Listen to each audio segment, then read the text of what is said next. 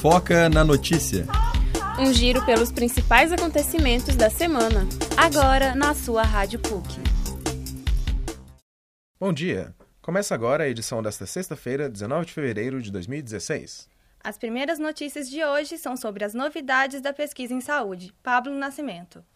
Fundação Oswaldo Cruz Minas e Rio desenvolvem pesquisa que pode impedir Aedes aegypti de transmitir vírus. A ideia é infectar o mosquito com a bactéria Wolbachia, que impossibilita a transmissão do chikungunya, dengue e possivelmente do Zika.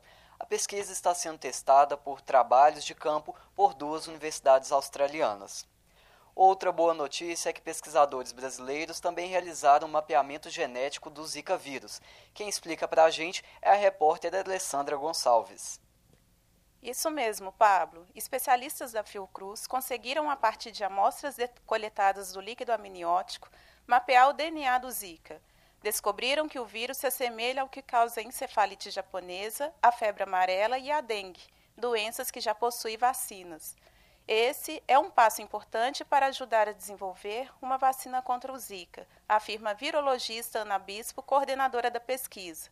No Brasil, é a primeira vez que se decifra o DNA completo de, de um vírus encontrado no líquido amniótico, de gestações com diagnóstico de microcefalia. Esta semana, a Apple recusou o pedido do governo americano de desbloquear o iPhone de um terrorista. Mais informações com a repórter Bruna Nogueira. A Agência Federal de Investigação Americana, FBI, fez o pedido judicial à Apple para que a empresa desbloqueasse o acesso ao aparelho do atirador Said Farouk, que matou 14 pessoas na Califórnia em dezembro de 2015.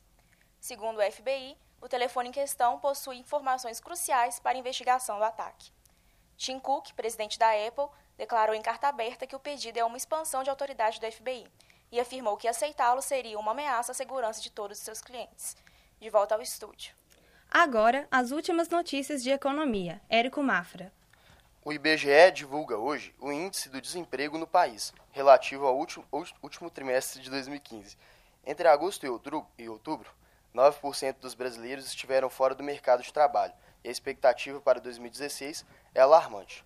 Segundo uma projeção da Organização Internacional do Trabalho, no mês passado, o país terá 8 milhões e 400 mil desempregados neste ano, 700 mil a mais que no ano passado.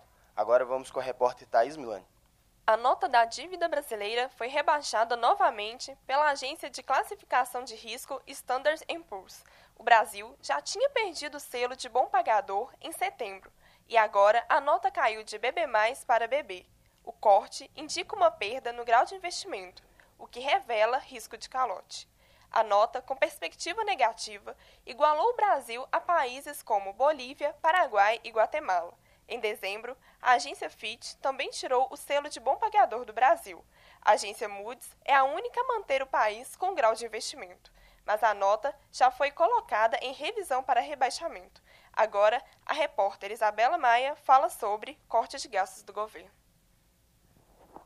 o governo Dilma Rousseff decidiu anunciar hoje um corte de aproximadamente 25 bilhões de reais no orçamento deste ano.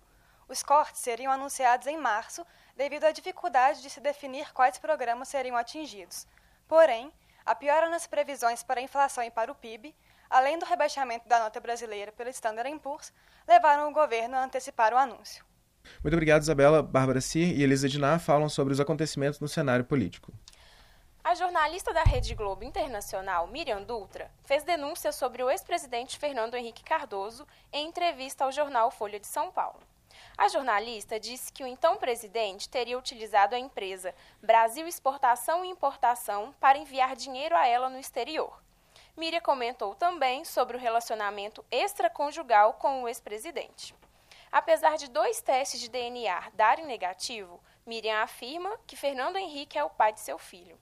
Nós acompanhamos agora mais informações sobre a reforma política com a repórter Elisa Diná.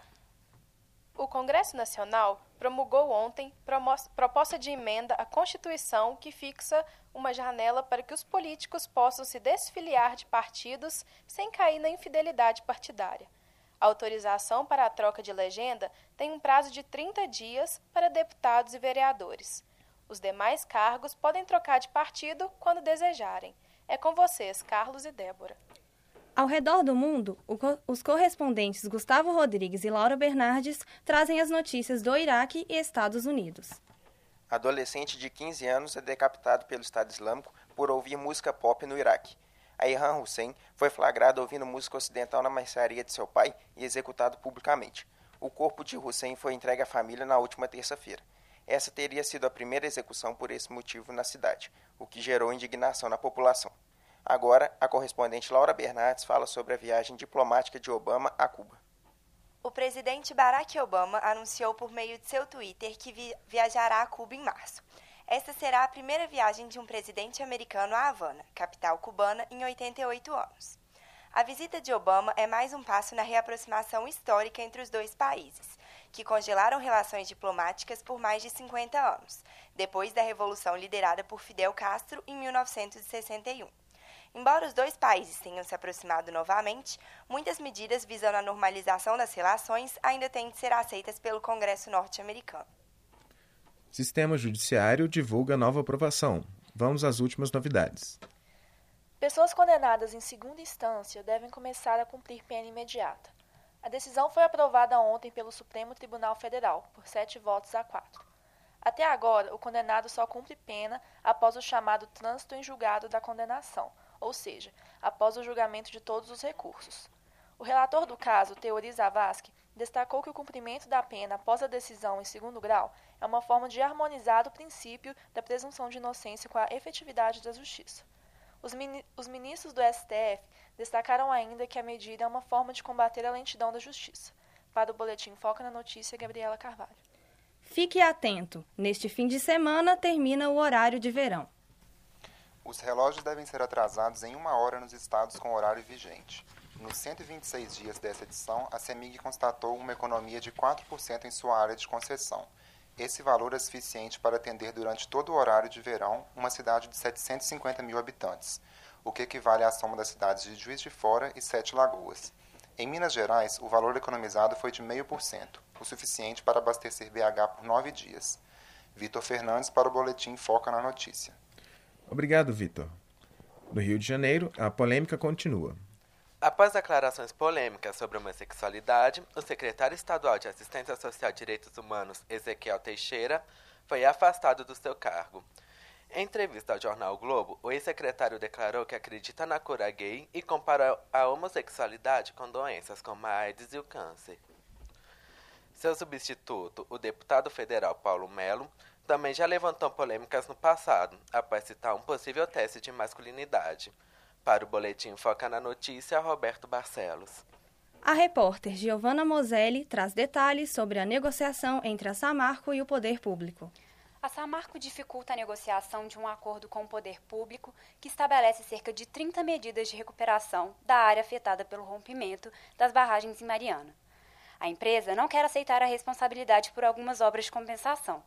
Mas, segundo o Procurador-Geral do Espírito Santo, Rodrigo Rabelo Vieira, essas medidas não estão dissociadas do acidente, ao contrário do que a empresa afirma.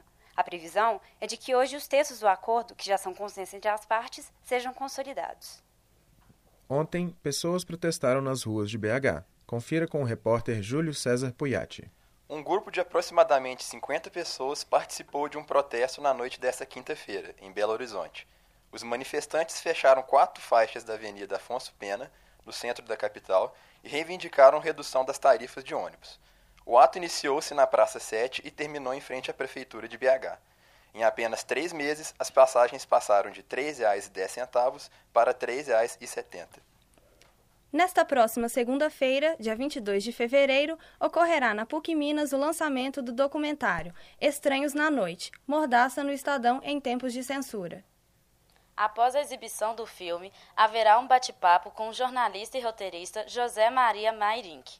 O evento é realizado em parceria com a Secretaria de Comunicação da PUC Minas e faz parte da disciplina Seminários. A atividade será obrigatória para os alunos do primeiro ao quarto período do curso de jornalismo. O documentário Estranhos na Noite está marcado para as 9h15 da manhã no Auditório 1 do Prédio 4. Nayara Oliveira para o Boletim Foca na Notícia. Obrigado, pessoal. Essa foi mais uma edição do Foca na Notícia. Até a próxima sexta-feira.